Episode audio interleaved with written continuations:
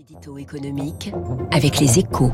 Avec la Banque cantonale de Genève-France, une banque au service des chefs d'entreprise qui valorisent leur patrimoine. Bonjour François Vidal. Bonjour François. Directeur délégué de la rédaction des échos. La cinquième vague démarre de façon fulgurante, disait Gabriel Attal hier. Un changement de ton de la part du gouvernement qui peut laisser penser à un resserrement prochain des conditions sanitaires. Faut-il s'inquiéter, François, pour la reprise? La question est logique, hein, mais je ne crois pas qu'il faille s'inquiéter, non. Et cela pour deux raisons. Hein. D'abord euh, parce que notre économie a appris à vivre avec le virus. Hein. Pour s'en convaincre, il suffit de comparer l'impact sur le PIB des trois dernières des trois périodes de confinement que nous venons de connaître. Si la première a constitué un choc majeur, la troisième a seulement freiné la course de la croissance.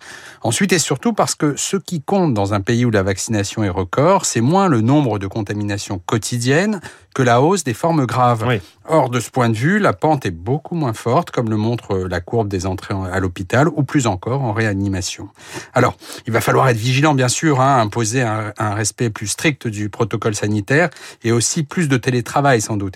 Mais c'est surtout pour les non-vaccinés que la vie risque de se compliquer dans les prochaines semaines. Ouais, D'ailleurs, Elisabeth Borne fait aujourd'hui un déplacement justement sur ce thème du protocole sanitaire. Alors, n'êtes-vous pas trop optimiste alors que les restrictions sanitaires se multiplient? On vient d'en parler dans le journal de 7 heures chez nos voisins dans un climat de plus en plus tendu.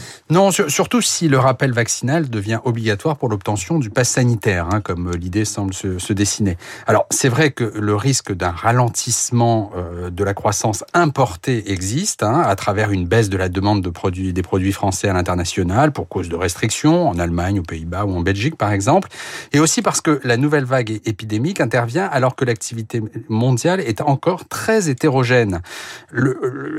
Ce qui pourrait encore accroître les pénuries de pièces et de matériaux dans certains secteurs.